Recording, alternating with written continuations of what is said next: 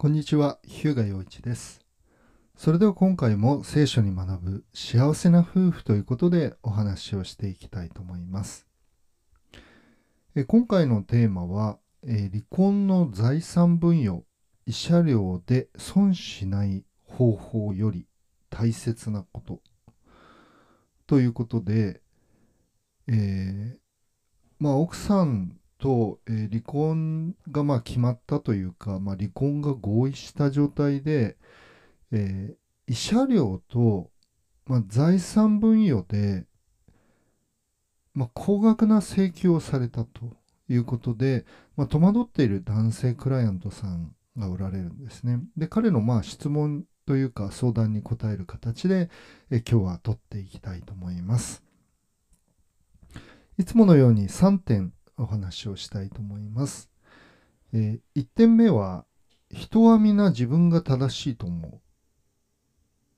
う。で、2点目は、えー神様だけが人の心を正しく測れる。で3点目は、まあ、できることは誠実を尽くすこと。ということで、まあ、聖書の言葉は、えー信玄の20章の6節多くの人は自分の親切を吹聴する。誰が忠実な人を見つけられるだろうか。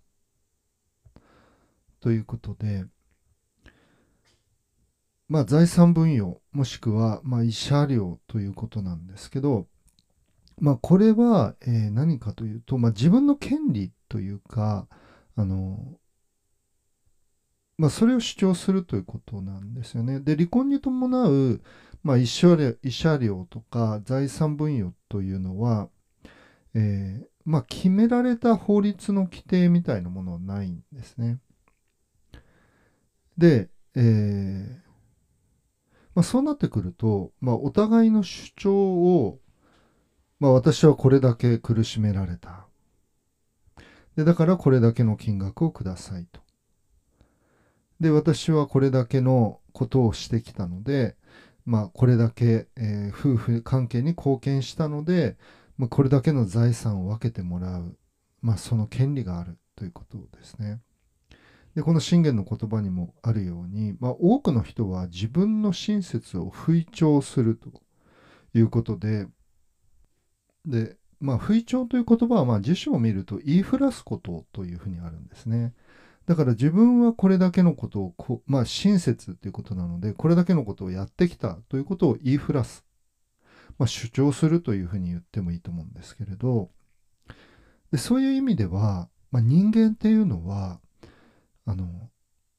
まあ二つの物差しを持っているわけですね。まあ自分に甘く人に厳しいということが、まあ自然とその自己中心の存在として自己中心的な罪深い存在としてはそのように考えるということなんですね。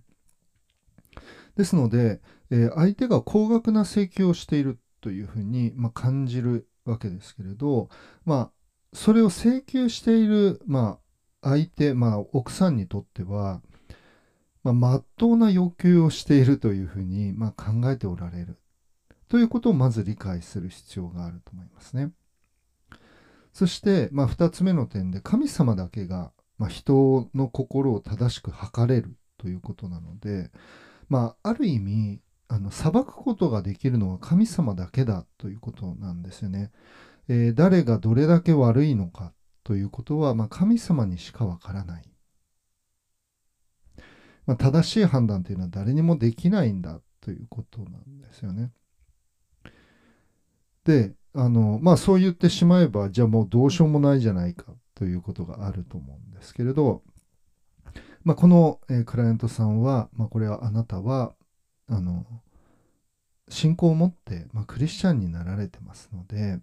あの、クリスチャンとして、まあ、神様は知っていてくださるということを、まあ、安心して、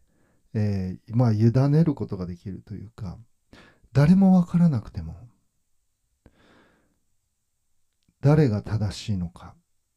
まあ、それを知っておられる方がおられるということは、まあ、非常に大きな心の平安をいただくことができるということができると思いますね。そして3点目は、まあ、できることというのはじゃあ何なのかということは、まあ、誠実を尽くすことですね。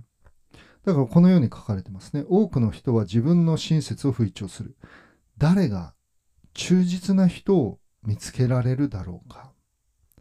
まあ、これは表裏がない人、まあ、どこまでも真実であろうと努力する人というふうに、まあ、理解することができるわけですね。だからその高額なものを請求されたからといっていやそれは僕は損になるから受け入れられないとかあのそういうことではなくて、まあ、何がベストなのかそして自分自身も、まあ、納得して、えー、そのお金をね分けてあげることができるのかというところ。そしてどこまでも、まあ、相手の立場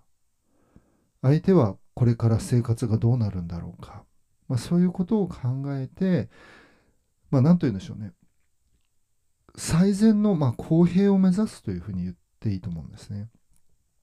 だから自分がこれはもうひどいなというふうに思うということはあの確かにあると思うんですけれど相手も傷ついているという状態を考えると、まあ、ある意味冷静に測っていく、まあ、妥当なところ、まあ、ある意味妥協点というか、まあ、お互い納得のいくところを、まあ誠実に求めていくということが大事だと思うんですよね。それはもしかしたら自分にとっては納得、まあ、なんて言うんでしょうね、損に感じる、なんか得したとは思えない、まあ、むしろ損失が大きかったと思う結果になるのかもしれないけれど、まあ、神様の前に、そして相手と、まあ、自分自身の心で、ま、誠実を尽くしたということができる形の、ま、最終的な着地点を求めていく必要があると思うんですね。ですので、まあ、YouTube を検索すれば、ま、損しない方法、ね、得する方法とか、まあ、これを知っておかないと損をしますよみたいな情報がたくさんあって、まあ、それはそれであのいろんな弁護士の方とか行政書士の方があの、まあ、見ておられる方々視聴者の方に不利益がないようにという親切な心から、ま、やられていることが多いと思いますので。ま、それはそれで、えー、情報として、ま、私もあのクライアントさんにあの共有したりする部分もありますけれどでもその一番奥にあるのは、まあ、神様を愛することと隣人を自分自身のように愛するということ、まあ、そういう意味で誰に対しても、まあ、誠実できる限りのベストを尽くすということが、大切なんだということ、まあ、損しないということではなく、まあ、神様の前に本当に真実であった、まあ、その平安自体が、まあ、一番の利得というか一番の、まあ、産物、まあ、神様が報いとして与えてくださるものなんだという捉え方が、ま大切だと思います。まあ、そういう意味であのもう一度振り返りますけれど、あの損をしない方法よりも大切なことは、まあ、1番目人はみんな自分が正しいと思ってしまう